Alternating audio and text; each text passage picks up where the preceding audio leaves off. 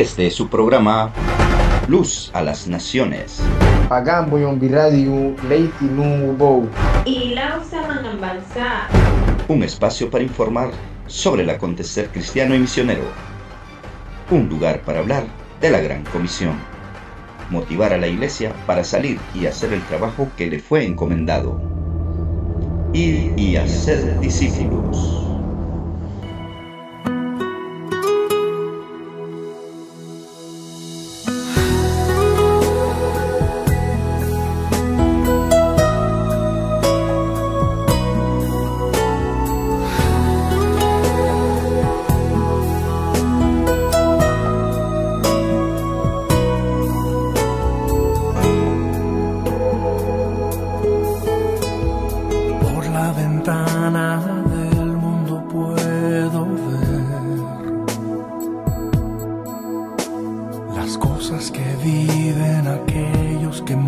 Mueren sin. Es cuando pienso que yo no puedo callar ya más. Llevaré su verdad. Si no lo hago yo, entonces ¿quién lo hará? No me levanto yo, ¿quién se levantará? Si no me atrevo a hablar, nunca conocerán que hay algo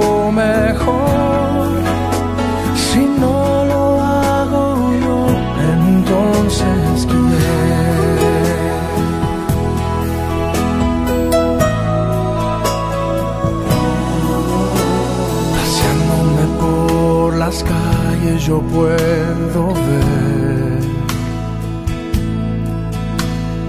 niños hambrientos, gente angustiada y sin fe. Es cuando pienso que yo no puedo esconderme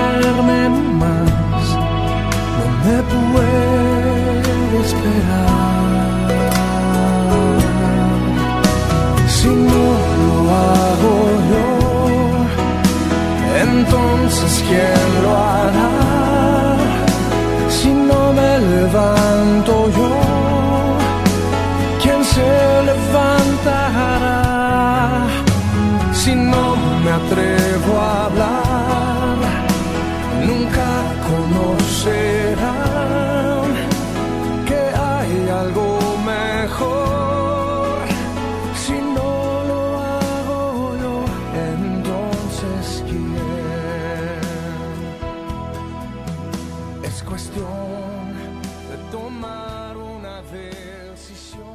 Nuevamente estamos agradecidos con Dios por una oportunidad más de dirigirnos a ustedes.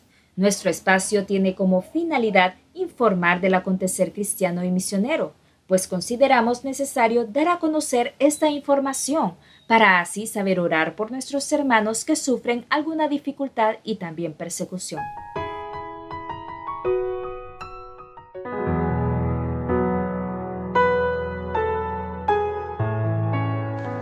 Aceleremos, orando por las etnias no alcanzadas, Árabe Saudí y Hasi. Países, Arabia Saudita principalmente, Emiratos Árabes Unidos, Jordania, Qatar Kuwait. Religión principal, Islam sunita, en un 99,70%. Cristianismo, 0,30%. Estilo de vida, hoy en día el gobierno es el empleador más grande de Arabia Saudita, involucrando aproximadamente un tercio de la fuerza laboral. Históricamente, la agricultura y la crianza del ganado han sido sus actividades económicas básicas. Con el desarrollo de la industria petrolera, han diversificado su base industrial.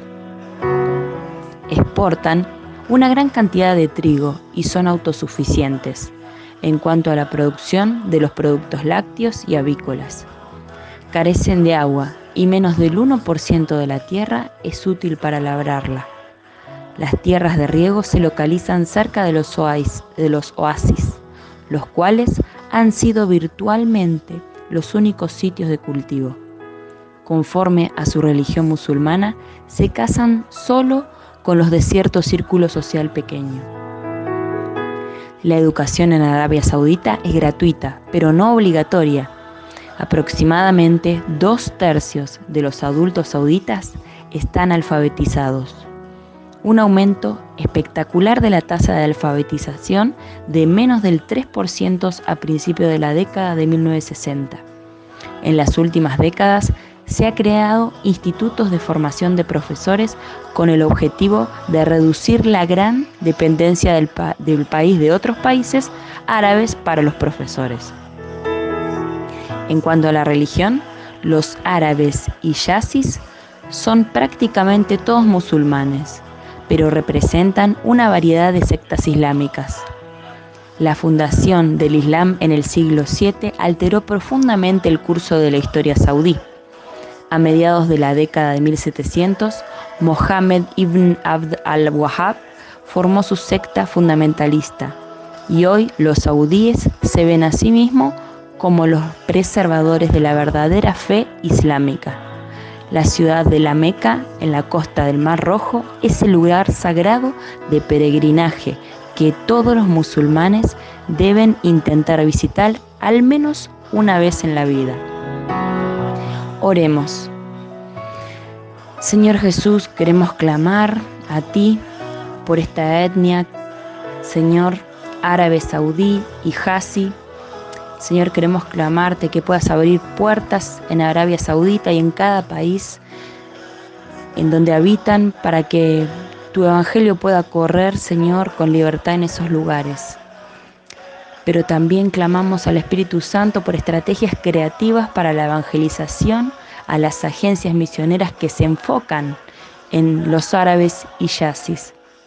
Señor, clamamos a ti para que les des a los creyentes árabes y yazis valor para compartirte, a compartir de Cristo con su propia gente, Señor. Dales valor a pesar de la persecución, a pesar de la falta de libertad, religiosa que puedan tener. Señor, clamamos por ellos para que puedas darles valor a pesar de las consecuencias.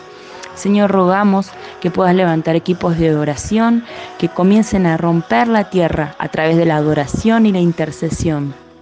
Señor, clamamos que se levanten iglesias locales fuertes entre los árabes y yazis.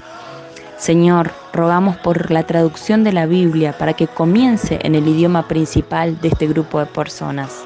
Señor, levanta grupos etnolingüísticos para poder iniciar y terminar, Señor, con esta traducción. Señor, clamamos por la disponibilidad de la película Jesús en el idioma principal de este pueblo. Señor, para ti no hay nada imposible y a ti clamamos. En el nombre de Jesús, amén. Soy Leticia Sureñán. Aceleremos con mi y Visión 5.9.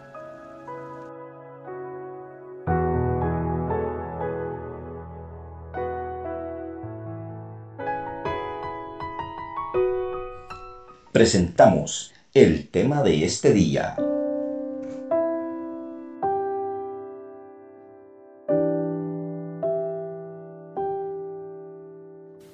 El avance del cristianismo en Mongolia, una razón de esperanza para el mundo.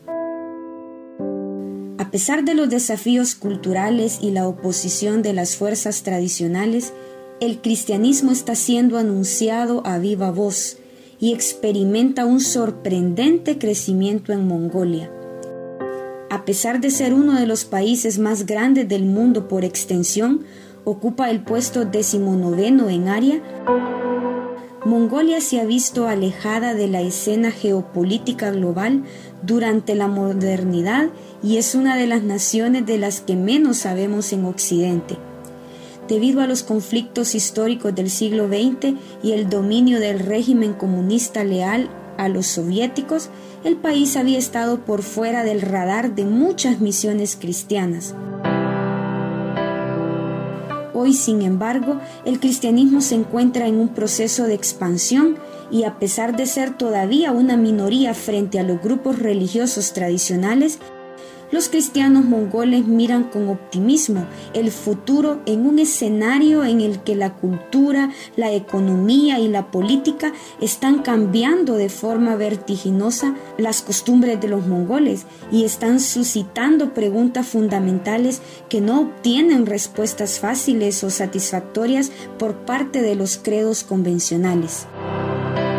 Antes de ser una nación con una historia, un idioma, una cultura propia, los mongoles eran un conjunto de tribus que luchaban internamente para mantener el control unas sobre otras.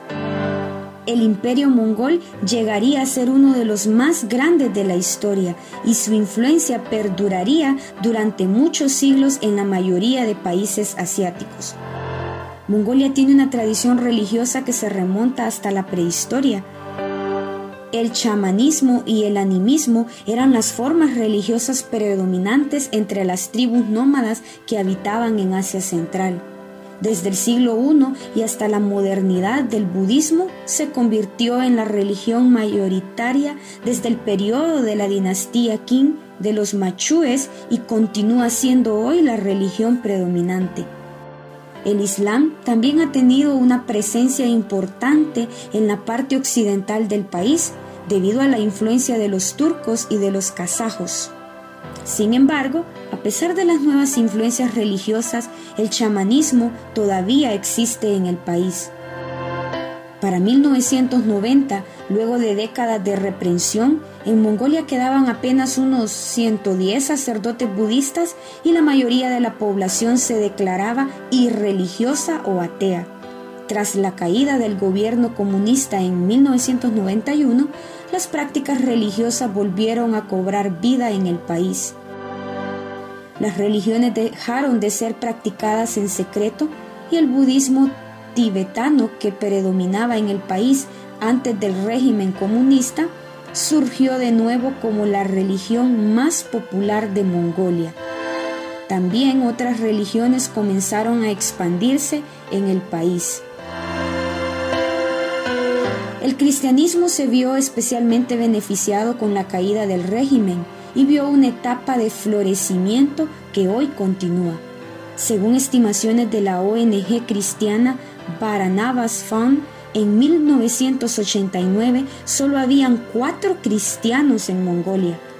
Para el año 2008, el número de cristianos ya era superior a los 40.000 Actualmente el 38% de los mongoles se declaran ateos o no pertenecen a una religión organizada.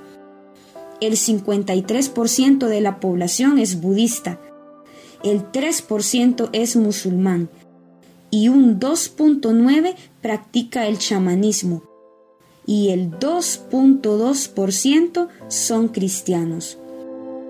Otras cifras no oficiales indican que los cristianos mongoles ya serían el 10% de la población. ¿Quiénes son los cristianos en Mongolia? ¿Cómo viven y cómo creen? El cristianismo es una religión minoritaria en Mongolia para el año 2005, el Departamento de Estado de los Estados Unidos señaló que el número de cristianos en la capital de Mongolia era de aproximadamente 24.000, lo cual es lo mismo que decir que el 2.5% de la población total de la ciudad hace parte de alguna confesión cristiana. Para el año 2018 se reportó que en el país habían unas 196 iglesias de distintas confesiones. Cifras no oficiales de la Alianza Evangélica Mongola indican que el número de iglesias locales ya ascendería a más de 500. La caída de la Unión Soviética representó una bendición para la expansión del cristianismo en Mongolia, ya que la mayoría de cristianos en el país llegaron a serlo solamente después de la caída del régimen comunista que gobernaba el país. En Mongolia los cristianos son un grupo diverso. La principal corriente cristiana es el protestantismo, aunque también hay una fuerte presencia de la iglesia mormona, considerada secta por la mayoría de los cristianos occidentales, la iglesia católica y la iglesia ortodoxa. El protestantismo llegó a Mongolia a mediados del siglo XIX, gracias al trabajo y la predicación del misionero escocés James Gilmore en el año de 1870. Los protestantes son tal vez la comunidad cristiana más vibrante y numerosa dentro de este país. Las iglesias protestantes en Mongolia son la iglesia luterana, la presbiteriana, la adventista, así como grupos evangélicos independientes y no denominacionales. Actualmente Mongolia cuenta con una estación de televisión evangélica y una estación de radio pro-cristiana llamada Radio Familia, medios que transmiten en el mensaje cristiano a una nación que durante una gran parte de la historia, ya sea por razones políticas o culturales, ha parecido ser renuente a Cristo y la predicación del Evangelio. Los misioneros occidentales señalan que los cristianos mongoles han estado muy comprometidos con el evangelismo y el crecimiento de la iglesia, por lo que se cree que los conversos ya habrían sobrepasado ampliamente los últimos censos señalados anteriormente y que apuntaban a que los cristianos eran apenas un 2.2% del total de la población mongola. Desafíos y oportunidades para el cristianismo evangélico en Mongolia. Misión Eurasia, un grupo misionero evangélico con sede en los Estados Unidos, actualmente está desarrollando un trabajo misionero en Mongolia que involucra la creación de escuelas para que trabajen en la preparación de jóvenes misioneros y pastores para que puedan predicar en sus comunidades locales.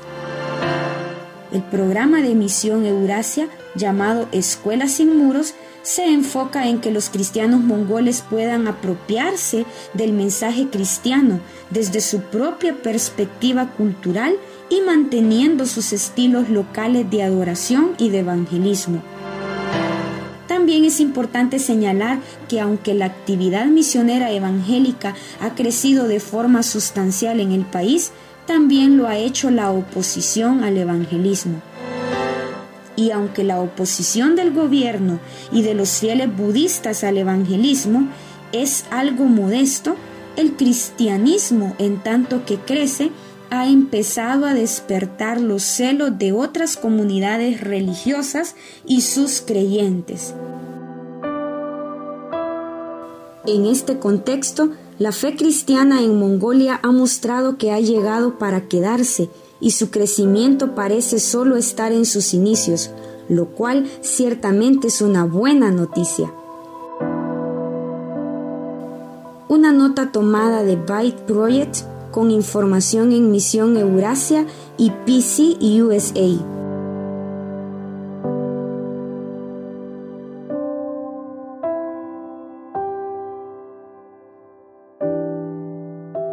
Nuestro programa Luz a las Naciones ya está disponible en la plataforma de podcast. Puede escucharnos en Spotify y Google Podcast. Búsquenos como Luz a las Naciones Jalel Radio. Comparta con sus contactos nuestro link y visite nuestra página web. Nuestra programación está diseñada para diferentes gustos y contenido edificante. Transmisión las 24 horas.